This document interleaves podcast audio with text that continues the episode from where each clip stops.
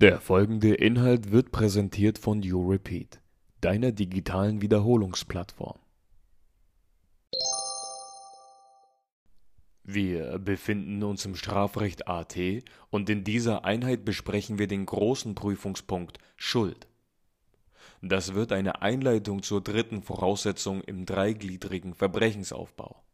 Wenn in der Schuld keine Probleme auftreten, kann man den folgenden Satz in der Klausur schreiben. Der Täter müsste schuldhaft gehandelt haben. Mangels anderweitiger Sachverhaltsangaben liegen keine Entschuldigungsgründe vor. Der Täter handelte schuldhaft. Der BGH, also der Bundesgerichtshof, sagt hier schön, Schuld ist Vorwerfbarkeit. Denn bei der Schuld geht es um die Frage, ob dem Täter die rechtswidrige Tat persönlich vorzuwerfen ist. Jede Strafe setzt Schuld voraus. Das sagt das in Deutschland geltende Schuldprinzip, auf Lateinisch nulla pöna sine culpa. In der Schuld werfen wir dem Täter persönlich die Willensbildung und Willensbetätigung vor. Er hat eine fehlerhafte Einstellung zur Rechtsordnung. Nach der Einzeltatschuld knüpft die Schuld im Strafrecht an die konkrete Einzeltat an. Die normative Schuldlehre sagt, dass die Schuld an rechtlichen Maßstäben zu messen ist. Die Schuld ist ein sehr wissenschaftliches Problem und jede Ausführung zu den verschiedenen Theorien und dogmatischen Erkenntnissen würde den Rahmen unseres Aufbaus sprengen. Wichtig ist, dass man sich nicht irritieren lässt von den verschiedenen Ansätzen und Lehrmaterialien. Wir schauen uns einige Punkte an, die im Rahmen der Schuld zu prüfen sein könnten. Erstens Schuldunfähigkeit gemäß § 19 29 StGB. § 19 StGB Schuldunfähigkeit des Kindes Schuldunfähig ist, wer bei Begehung der Tat noch nicht 14 Jahre alt ist. § 29 StGB Selbstständige Strafbarkeit des Beteiligten jeder Beteiligte wird ohne Rücksicht auf die Schuld des anderen nach seiner Schuld bestraft. Zweitens Schuldunfähigkeit wegen des Spezialfalls Actio libera in causa, kurz ALIC. § 20 StGB besagt, ohne Schuld handelt, wer bei Begehung der Tat wegen einer krankhaften seelischen Störung, wegen einer tiefgreifenden Bewusstseinsstörung oder wegen einer Intelligenzminderung oder einer schweren anderen seelischen Störung unfähig ist, das Unrecht der Tat einzusehen oder nach dieser Einsicht zu handeln. Hier ist das Problem zu erörtern, ob der Täter wegen einer Alkoholisierung in einem Zustand ist, in welchem er unfähig ist, das Unrecht der Tat einzusehen oder nach dieser Einsicht zu handeln. Grundsätzlich gilt folgende Faustregel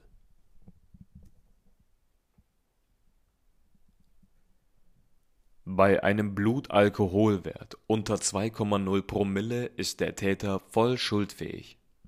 Bei einem Blutalkoholwert zwischen 2,0 und 3,0 Promille ist der Täter vermindert schuldfähig gemäß § 21 StGB. Diese Norm besagt, ist die Fähigkeit des Täters, das Unrecht der Tat einzusehen oder nach dieser Einsicht zu handeln, aus einem der in § 20 bezeichneten Gründe bei Begehung der Tat erheblich vermindert, so kann die Strafe nach § 49 Absatz 1 gemildert werden. Bei Tötungsdelikten tritt die verminderte Schuldfähigkeit erst ab 2,2 Promille ein. Bei einem BAK über 3,0 Promille ist der Täter in der Regel schuldunfähig gemäß § 20 StGB, bei Tötungsdelikten erst ab 3,3 Promille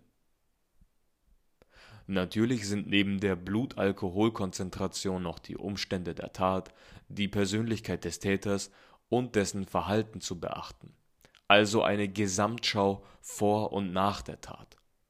Die Actio libera in causa behandelt das Problem, dass sich der Täter absichtlich in einen solchen Zustand begeben hat, um dann in schuldunfähiger Weise eine Straftat zu begehen. Diese Problematik besprechen wir in einer anderen Einheit. Drittens Vorsatz-Schuldvorwurf Im Falle des Erlaubnistatbestands Irrtums entfällt bei Vorsatzdelikten der Vorsatz-Schuldvorwurf, Ein Erlaubnistatbestandsirrtum ist ein Irrtum über das Vorliegen eines Umstandes, der, wenn er denn tatsächlich vorliegen würde, die Voraussetzungen eines anerkannten Rechtfertigungsgrundes erfüllen würde. Die Rechtsfolge ist sehr streitig. Nach der eingeschränkten Schuldtheorie entfällt gemäß § 16 StGB analog der Schuldvorsatz, also der Vorsatz hinsichtlich der Rechtswidrigkeit. Hier bleibt eine Teilnahme grundsätzlich möglich. § 16 StGB besagt, wer bei Begehung der Tat einen Umstand nicht kennt, der zum gesetzlichen Tatbestand gehört, handelt nicht vorsätzlich.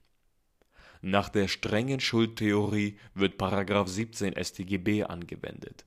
Nach § 17 StGB handelt der Täter ohne Schuld, wenn ihm bei Begehung der Tat die Einsicht fehlt Unrecht zu tun und dieser Irrtum darüber hinaus unvermeidbar war.